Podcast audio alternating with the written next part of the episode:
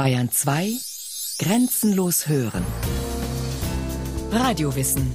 Montag bis Freitag kurz nach 9 und Montag bis Donnerstag kurz nach 15 Uhr.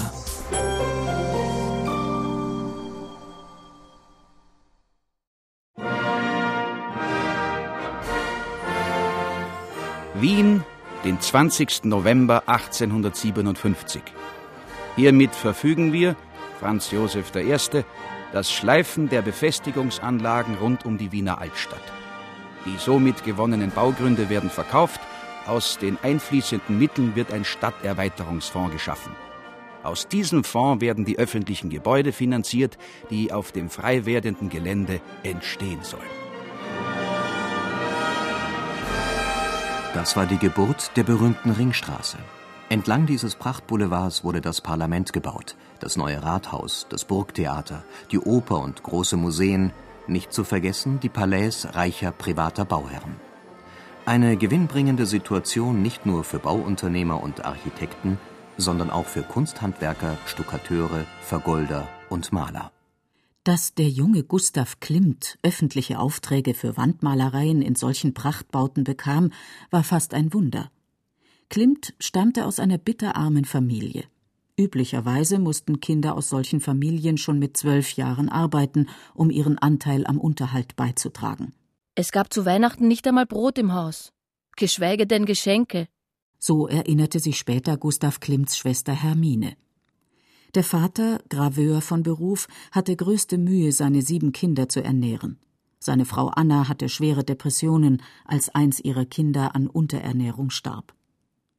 Dennoch erlaubten die Eltern, dass Gustav und sein zwei Jahre jüngerer Bruder Ernst sich nach der Volksschule zur Aufnahmeprüfung an der Kunstgewerbeschule anmeldeten. Hier konnte man die Ausbildung zum Zeichenlehrer an Gymnasien machen. Besonders begabte Schüler bekamen ein Stipendium. Und tatsächlich, beiden Brüdern wurde es gewährt. Die Kunstgewerbeschule war, wie die Ringstraße, ein Produkt des Wirtschaftsbooms, den Wien in der zweiten Hälfte des 19. Jahrhunderts erlebte. Der Kunsthistoriker Rudolf von Eitelberger gründete die Schule und gleich daneben das Museum für Kunst und Industrie im Jahr 1868. Das Museum war als Schausammlung für das aufblühende österreichische Kunstgewerbe gedacht, die benachbarte Schule sollte den kunsthandwerklichen Nachwuchs heranbilden. In den praktischen Fächern wurden Gipsabgüsse antiker Skulpturen und Ornamente gezeichnet und die Übertragung dreidimensionaler Gegenstände auf Millimeterpapier gelehrt von dieser praktischen Ausbildung hat Gustav Klimt sein Leben lang gezehrt, auch wenn an der Kunstgewerbeschule die Kreativität keine Rolle spielte. In der Schule lernte Gustav den ein Jahr älteren Franz Matsch kennen, mit dem er sich anfreundete. Als die beiden nach drei Jahren die Prüfung zur Zulassung als Zeichenlehrer machten, Matsch war 18, Gustav 17, wollte Direktor Eitelberger sie nicht gehen lassen. Er verschaffte ihnen ein weiteres Stipendium und schickte sie für zwei Jahre in die Klasse für Malerei und dekorative Kunst. Deren Leiter, Ferdinand Laufberger, war zwar kein großer Künstler, aber ein sehr erfahrener Handwerker. In Italien hatte er die Kunst der Alfresco-Malerei, der Bemalung von Terrakotta und die Sgraffito-Technik studiert, wusste alles über den richtigen Untergrund und das Mischen von Farben. Er brachte seinen Schützlingen, Gustavs Bruder Ernst stieß noch dazu, nicht nur sein fundiertes Wissen bei, er beteiligte sie auch an seinen öffentlichen Aufträgen. Im April 1879 feierten Kaiser Franz Josef und Kaiserin Elisabeth silberne Hochzeit.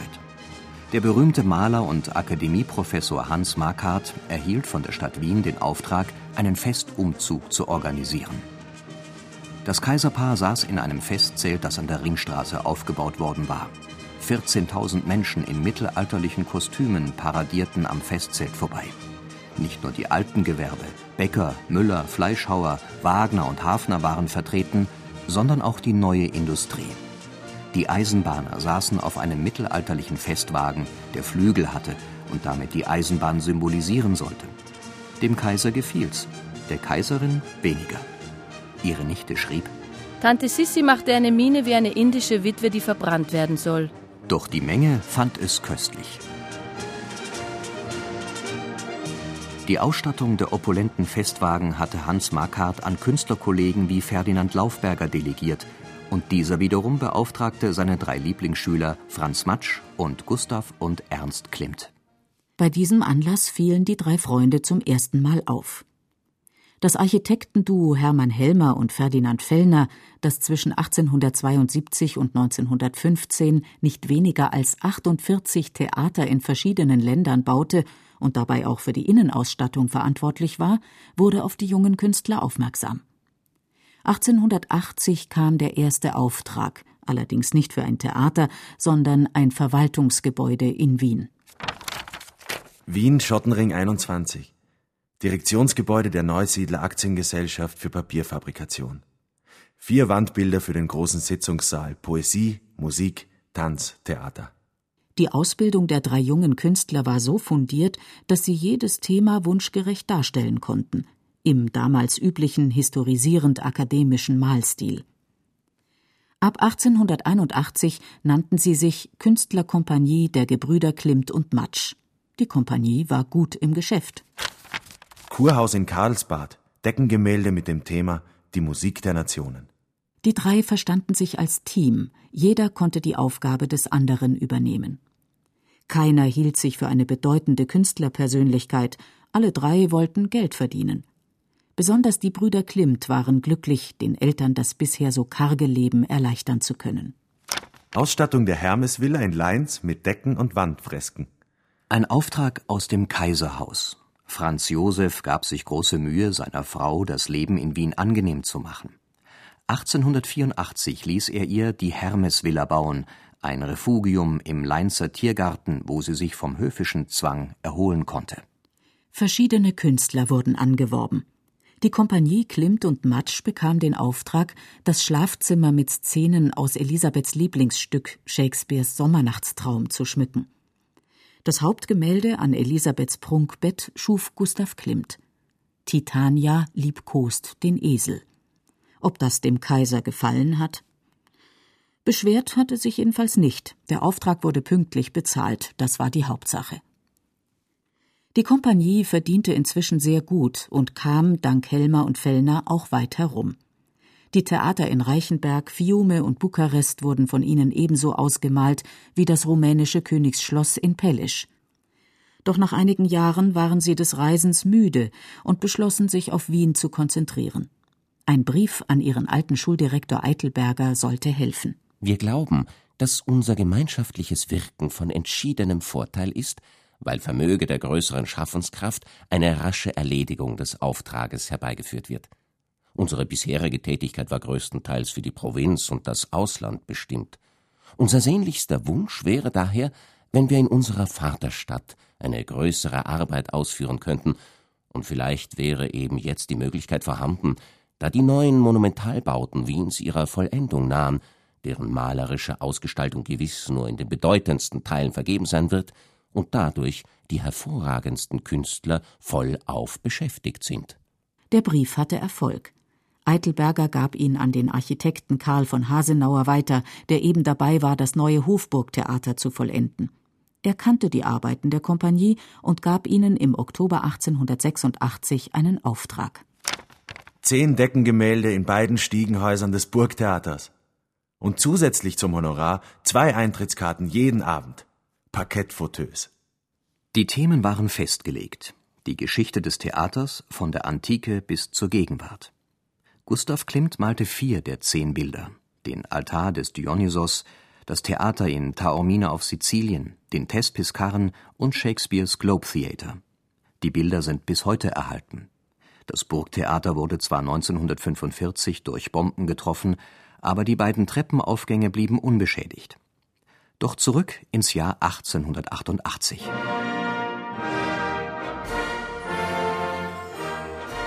Im September wurden die Gerüste abgebaut. Architekt Hasenauer erschien mit dem Oberhofmeister Fürst Hohenlohe zur Abnahme und war hochzufrieden. Es gab sogar eine kaiserliche Gunstbezeugung. Wir verleihen der Künstlerkompanie Brüder Klimt und Matsch in allerhöchster Anerkennung das kaiserliche Verdienstkreuz. Die drei hatten es geschafft. Die gehobene Gesellschaft Wiens kannte sie. Das war vor allem das Verdienst von Gustav Klimt. Als der Auftrag für die Treppenhäuser erteilt wurde, hatte der Hof einen zusätzlichen Wunsch. In zwei Gemälden sollte das alte Hoftheater aus Maria Theresias Zeit festgehalten werden, bevor es 1888 abgerissen wurde. Franz Matsch und Gustav Klimt losten unter sich aus, wer den Zuschauerraum malen sollte. Das Los traf Klimt. Eine knifflige Aufgabe. 200 Persönlichkeiten der Wiener Gesellschaft sollten als Stammgäste des Theaters und Zuschauer auf ihren Plätzen dargestellt werden. Während Klimt noch darüber grübelte, wie er 200 Prominente malen sollte, ohne dass sie ihm Modell stünden, rannten sie ihm schon die Türe ein. Alle wollten unbedingt zu den 200 gehören, die auf dem Gemälde verewigt wurden. 1890 erhielt Gustav Klimt für das Bild, das heute im Historischen Museum der Stadt Wien hängt, den mit 400 Gulden dotierten Kaiserpreis. 1884 war Hans Makart, der berühmteste Maler Wiens, unerwartet im Alter von 44 Jahren gestorben. Er hatte auf Jahre hinaus Aufträge angenommen und skizziert, Einige wurden nach seinem Tod der Künstlerkompanie anvertraut. Dazu gehörten auch die Wand und Deckenbilder im neuen Kunsthistorischen Museum. Die Fürstin Hohenlohe setzte aber ihren Lieblingsmaler durch, den Ungarn Munkaci, und so blieben für Klimt und Matsch nur die schmalen Streifen zwischen den Säulen und die sogenannten Zwickel zwischen den Arkaden. Die Geschichte des Kunstgewerbes vom alten Ägypten bis heute. Jeder Entwurf ist den Beamten des Museums vorzulegen. Ein undankbarer und schwieriger Auftrag. Doch kam ihnen zugute, dass sie schon im rumänischen Königsschloss akribisch alte Kostüme und historische Szenen dargestellt hatten. Sie lösten die Aufgabe, 40 Wandbilder mit unschönen Formaten, lange Rechtecke oder Zwickel, bravourös. Freilich traten hier die Charakterunterschiede der Künstler zutage. Franz Matsch, der vor allem an seine Karriere dachte, malte im Bild antike Theaterszene die umschwärmte Burgtheaterschauspielerin Charlotte Wolter als schöne Griechin. Er wurde bald dafür belohnt. Als ihr Ehemann Graf O'Sullivan unerwartet starb, nahm sie Matsch als Liebhaber. Er zog zu ihr in die Villa und bekam ein großes Atelier im Wintergarten.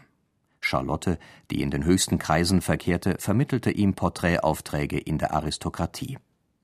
1893 wurde er Professor an der Kunstgewerbeschule, 1912 in den Adelstand erhoben. Sein Malstil blieb der gleiche, er entwickelte sich nicht mehr weiter.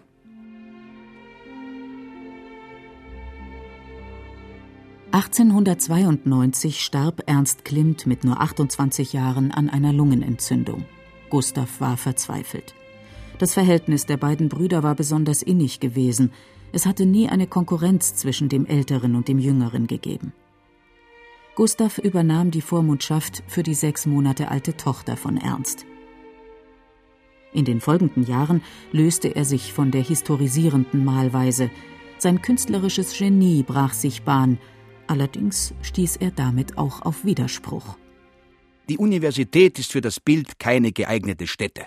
Wir kämpfen nicht gegen die nackte oder die freie Kunst, sondern gegen die hässliche Kunst.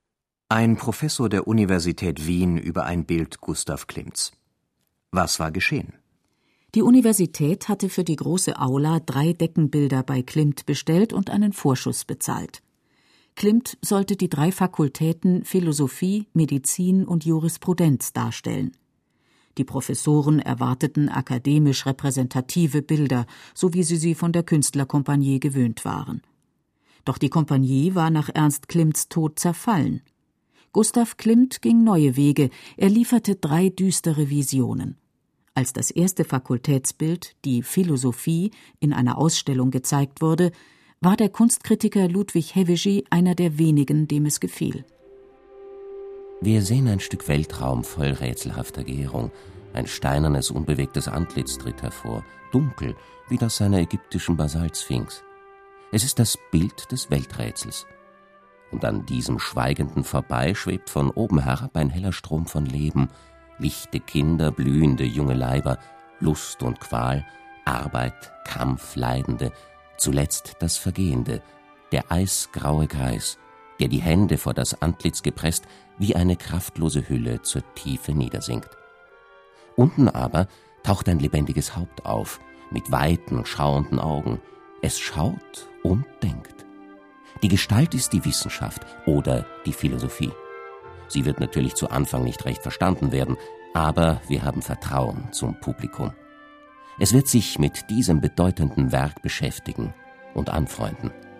Hevesy lag fehl mit seiner Einschätzung. Das Bild löste den bis dahin größten Kunstskandal in Wien aus. Es kam zum Protest im Reichsrat. Klimt wurde der Lehrstuhl, für den ihn das Kollegium an der Akademie der Bildenden Künste vorgeschlagen hatte, verweigert. Auch die Zeitungen fielen über den Künstler her. Es ist nicht jeder schon ein Richard Wagner, weil ihm ein paar Opern durchgefallen sind. Das Bild passt nicht in den Repräsentationsraum einer Universität, weil es durch Rohheit der Auffassung und Mangel an Ästhetik das große Publikum tief verletzen muss. Man muss an Solars Roman L'œuvre denken, wo der geniale Claude vom Misserfolg wahnsinnig geworden die Welt und die Menschheit in einem Bild vereinigen will und einen gemalten Racheakt verbricht. Den beiden anderen Fakultätsbildern erging es nicht besser. Der Medizin lag dasselbe Kompositionsprinzip zugrunde, ein Strom von Leibern zwischen Werden und Vergehen, in ihrer Mitte der Tod, treibt willenlos durch das All. Am unteren Rand hält Hygieia, die heilkundige Tochter des Äskulap, eine Schale hoch, gleichzeitig windet sich eine Schlange um ihren Arm. Da sie in ein prachtvolles goldrotes Gewand gekleidet ist, klagt ein Rezensent wir gehen wohl nicht fehl in der Annahme, dass die griechische Göttin der Heilkunde als weiblicher Arzt verkörpert ist. Während sie selbst die Nacht eine Mummenschanze geopfert hat und auch noch bei bläulichem Morgenlicht mit närrischem Flitter angetan ist, haben die Kranken vielleicht nach ihrer Hilfe geseufzt. Im Bild der Jurisprudenz steht ein uralter gebeugter Mann im Vordergrund, der von einem krakenartigen Tier gefesselt ist und jede Hoffnung aufgegeben hat. Er ist umgeben von drei Furien, die wie Vollzugsbeamte der Justiz wirken. Am oberen Bildrand, abgehoben, thronen die drei Figuren Wahrheit, Gerechtigkeit und Gesetz, so fern, dass von ihnen keine Hilfe zu erwarten ist. Alle Zeitungen berichteten davon, dass die Fürstin Metternich zur Ausstellungseröffnung kam und vor dem Bild laut und deutlich gesagt habe Bevor ich nicht schreiben gelernt habe, habe ich keine Briefe geschrieben. Der Maler sollte keine Bilder malen, bevor er nicht malen gelernt hat. Nur wenige, unter ihnen der Architekt Otto Wagner, verstanden die Bilder. Als ein Besucher der Ausstellung ihn fragte, was er denn von dem Bild hielte, rief er aus Alles, das Größte. Jetzt kann der Michelangelo zusperren. Doch das waren Ausnahmen. Die offizielle Bewertung der Kunstfachwelt fiel erst Jahrzehnte später positiv aus. Werner Hofmann im Jahr 1980 nicht die philosophische Kathederwissenschaft klärt den Menschen auf, nicht der medizinische Fortschritt erlöst ihn von seinen Qualen, nicht die zur prunkvollen Institution erstarrte Jurisprudenz vermag ihn gegen die verschlingende Willkür der Rachegöttinnen zu beschützen. Nur das Kunstwerk, das zeigt, wie preisgegeben die Kreatur ist, ist imstande, den Blinden sehend zu machen. Der Skandal endete damit, dass Klimt dem Unterrichtsministerium den Vorschuss zurückzahlte und die Bilder behielt. Aufträge vom Staat bekam er nun nicht mehr, aber viele junge Künstler zollten ihm Anerkennung. Am 3. April 1897 wurde die Vereinigung Bildender Künstler Österreichs gegründet, die bald unter dem Namen Sezession bekannt wurde. In ihr fanden sich alle Künstler, die mit dem traditionellen Berufsverband der Künstlerhausgenossenschaft unzufrieden waren wir sind von der Notwendigkeit überzeugt, dass das Wiener Kunstleben in lebendigeren Zusammenhang mit der Kunst des Auslands gebracht werden muss und das Ausstellungswesen auf eine rein künstlerische, vom Marktcharakter freie Basis gestellt werden muss. Dass die jungen Künstler Klimt zu ihrem Präsidenten wählten, lag an seiner Persönlichkeit. Er setzte sich ohne Neid und Selbstsucht für andere Talente ein. Die Jungen spürten instinktiv, dass er der Künstler war, der sie aus der Enge des Althergebrachten befreien würde. Schon anderthalb Jahre später wurde das neue Gebäude der Sezession mit einer großen Ausstellung eröffnet.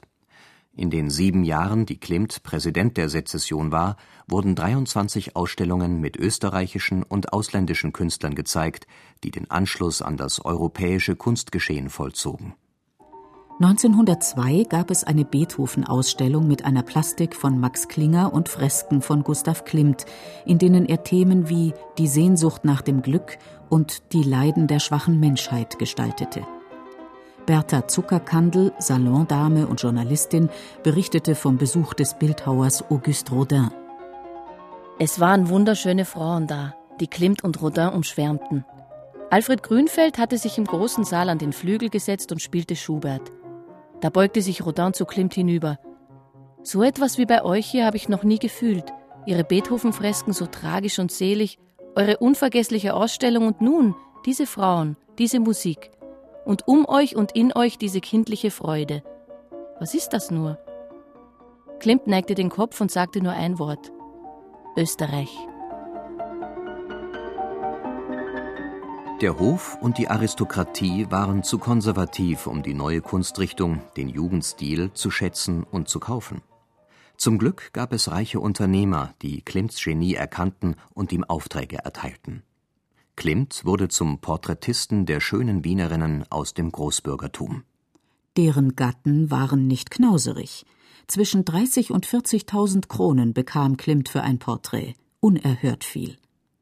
Dafür sind die Damen im für Klimt typischen ornamentalen Jugendstil dargestellt, traumhaft schöne Projektionen des Weiblichen die Figuren elegant in die Länge gezogen und so gekleidet, dass ihr gesellschaftliches Ansehen sofort ins Auge springt. Klimts Freund, der Schriftsteller Peter Altenberg Sie sind weniger Porträts als Einkleidungen, die die Frauen in ein irreales Dasein vor ornamentalem Hintergrund stellen. Alle befinden sich außerhalb der Erdenschwere. Alle sind Prinzessinnen für bessere, zartere Welten. Das sind die Augenblicke für den Künstler. So erschaue er die Frau. Klimt huldigte den Frauen, aber nicht nur den Prinzessinnen der Hochfinanz. Seine erotischen Zeichnungen und seine Aktbilder wie Danae oder Judith befreiten die Erotik von den moralischen Vorstellungen von Sünde.